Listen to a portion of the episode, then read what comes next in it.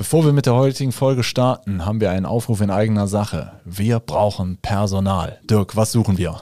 Wir suchen dich, wenn du Windows-Server kennst, wenn du Netzwerk kennst, wenn du mit Kunden sprechen willst, Kunden liebst über alles und äh, all ihre Probleme lösen willst, dann bist du bei uns richtig. Sowohl Support-Mitarbeiter als auch Projektdurchführer, äh, alles, alles gern genommen. Bewerbt euch bei uns. Äh, wir sind ein netter Haufen. Schreibt am besten eine E-Mail an karriere.hthgruppe.de. HTH-Gruppe als ein Wort. karriere.hthgruppe.de. Bewerbt euch. So, und jetzt viel Spaß mit der Folge. Wir müssen reden über ein heikles Thema. Hygiene. Man ist es nicht gewohnt, damit über, darüber mit Kollegen zu sprechen. Heute tun wir es. Und da wir beim Buchstaben C sind, nennen wir das doch heute einfach mal Cyberhygiene.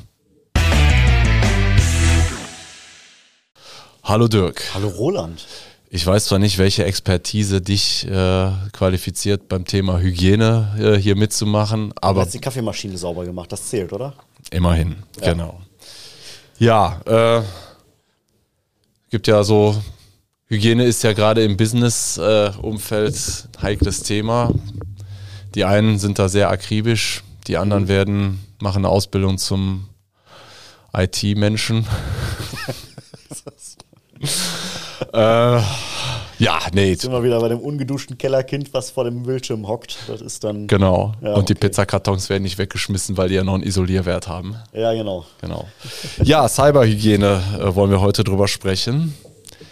Ja, Hygiene kann man ja eigentlich ganz, also die persönliche Hygiene kann man ja eigentlich ganz gut vergleichen mit äh, der Pflege eines äh, eigenen IT-Netzwerks, IT-Kosmoses, denn es kommt auf die Gewohnheiten an. Ne? Was bringt es dir, wenn draußen über dich gesprochen wird? Also an manchen Tagen, da ist der Roland picobello sauber, aber meistens halt nicht. Dann ja. bist du halt trotzdem der Stinker und ja. wahrscheinlich ist es das genauso mit deinem Netzwerk.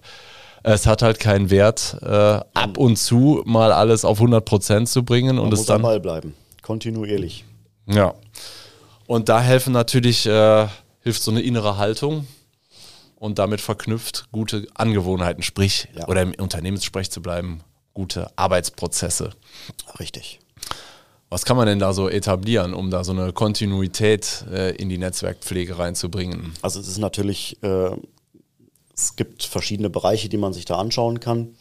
Das ist zum einen äh, ganz klassisch Patch-Management, dass ich also regelmäßig einfach prüfe, ist meine Umgebung auf dem aktuellen Stand, beziehungsweise dass ich auch einen regelmäßigen Plan habe, wann ich denn überhaupt Updates installiere und wann ich das Ganze ähm, organisatorisch auch im Unternehmen abbilde. Weil heißt Firmware, Firmware Betriebssysteme, Anwendungssoftware. Sicherheitspatches, Anwendungssoftware, genau. Also auch jetzt nicht nur das stumpfe Windows-Update laufen lassen, sondern tatsächlich äh, einmal auch die im Unternehmen zum Einsatz kommenden Softwareprodukte checken, ob die auf dem Stand sind, ob es da Lücken gibt. Nicht jedes Produkt hat da so eine automatische Update-Funktion drin und äh, erinnert einen, dass es da was Neues gibt.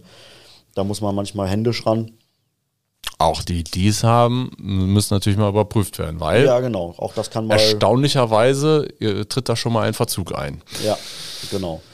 Und gerade wenn es dann um, um Business-Anwendungen geht, da kann man jetzt ja nicht mal eben einfach auf Updates zu machen drücken, sondern das muss ja schon in der Regel geplant werden. Ist meistens ja auch irgendwo mit einer, mit einer gewissen Downtime verbunden, wo man im Unternehmen dann kurz nicht arbeiten kann. Ähm, deswegen ist das für viele einfach so, so ein Schmerz, das regelmäßig zu machen, ähm, weil es unbequem ist, weil es mit Aufwand verbunden ist. Gerade für den Admin ist es dann unter Umständen damit verbunden, dass er halt mal außerhalb der Geschäftszeiten was tun muss. Ähm, ja, hm. Ist halt ein lästiges Thema, aber es ist wichtig. Gut. Dann gibt es natürlich den Virenschutz, den lassen wir natürlich bei uns mitlaufen, ist auch zentral verwaltet, er produziert auch Meldungen. Macht genau. man denn so, wie man das äh, noch, also ich mache es zu Hause auch natürlich auch nicht mehr so auf meinen privaten Geräten, macht man denn nochmal einen aktiven Virenscan? Ähm, ich glaube, das, das ist so ein, so ein Oldschool-Thema. Äh, tatsächlich gibt es das in vielen Virenscannern noch die Einstellung und ist auch in vielen Virenscannern noch standardmäßig aktiv. Aber eigentlich rein von der Logik betrachtet, wenn ich ein System einmal gescannt habe äh, nach der Installation und der Virenscanner ist permanent aktiv, dann wird ja automatisch alles, was an Dateien neu dazukommt und so weiter, das wird ja gescannt. Und in dem Moment, wo eine Datei angefasst wird, äh, weil sie ausgeführt wird, weil sie geöffnet wird, kopiert wird, wie auch immer, wird sie ja auch nochmal gescannt. Das heißt, selbst wenn ich jetzt irgendwo mal eine ja, infizierte Datei auf einem Rechner liegen habe, äh, dann liegt die halt da, solange die nicht angefasst wird, tut die ja keinem weh.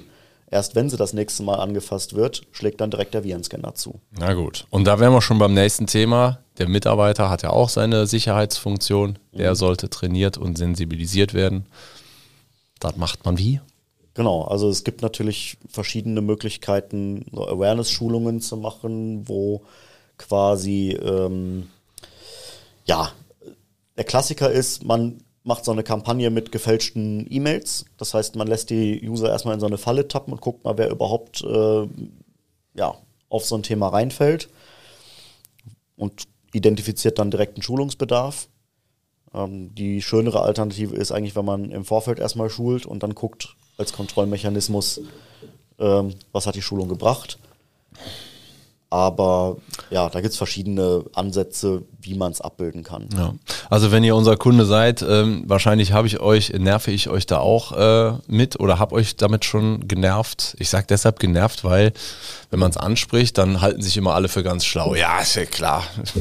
Ich, ne? Warum sollte ich so einen Link ausführen? Aber dann passiert es halt irgendwie doch. Und dann kommt doch die Mail von der Sekretärin oder bei der Sekretärin an, die dann äh, eine Überweisung ausführt, weil die angeblich von einem Geschäftsführer eine Info gekriegt hat, dass der das ganz dringend braucht. Also ich finde ja richtig, richtig gut, äh, gute Kampagne, richtig äh, gut gemachte Täuschungskampagnen sind oft diese DHL-Dinger, weil äh, hier Dopaminfalle, irgendwer bestellt ja immer irgendwas so, ne? Und dann läuft das halt so mit dem Streubombenmechanismus.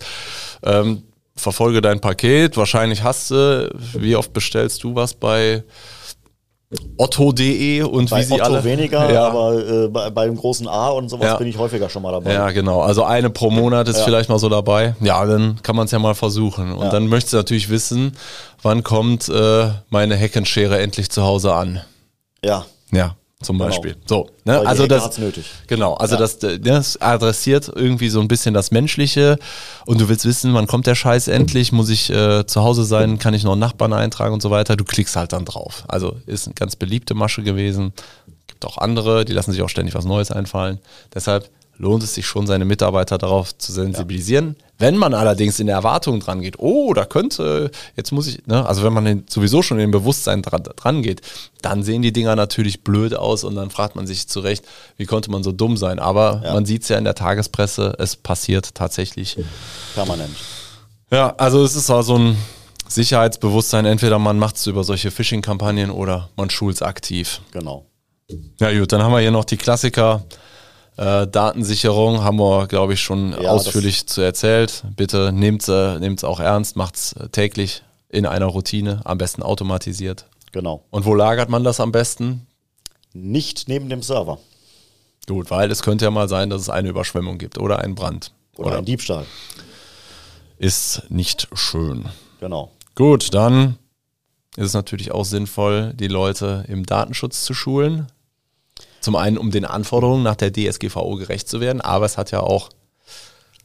Es geht ja auch so ein bisschen darum, seinen Datenbestand einigermaßen zu organisieren und vielleicht auch, äh, das ist jetzt auch so ein Hygienethema, einfach mal ähm, in regelmäßigen Abständen zu schauen, welche Daten brauche ich vielleicht gar nicht mehr.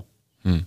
dass man dann irgendwelche Verzeichnisse auf dem Fallshare liegen hat, äh, die hat seit zehn Jahren kein Mensch mehr angepackt dann wird man es vermutlich auch nicht mehr brauchen. Und dann könnte man halt wirklich mal überlegen, muss ich das da noch mitschleppen? Muss ich das noch in meinem täglichen Backup mit drin haben? Das sind ja alles Ressourcen, die belegt werden. So ist es. Und dann kann man da auch mal ein bisschen bereinigen. Ja, also Daten sollten halt immer ein, zum einen um der DSGVO gerecht zu werden, aber letztlich ist es ja auch für euch wichtig, muss ich den Kunden, der vor zehn Jahren hier mal was gekauft hat, muss ich den jetzt noch weiter führen?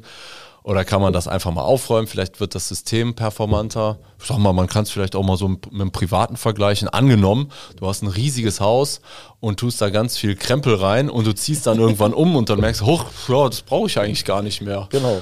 Deshalb. Ähm, Zack, stehen drei Container vorm Haus, die voll gemacht werden. Genau. genau. So, und vielleicht könntest du den Raum ja auch irgendwie anders verwenden. Also, ausmisten hat was Befreiendes. Ne? So. Genau.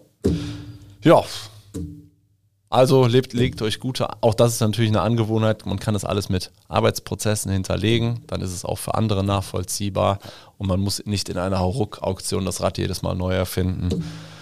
Systeme schlank halten. Genau. Gut, Und gucken, was im Netzwerk läuft. Das ist auch noch so ein Thema.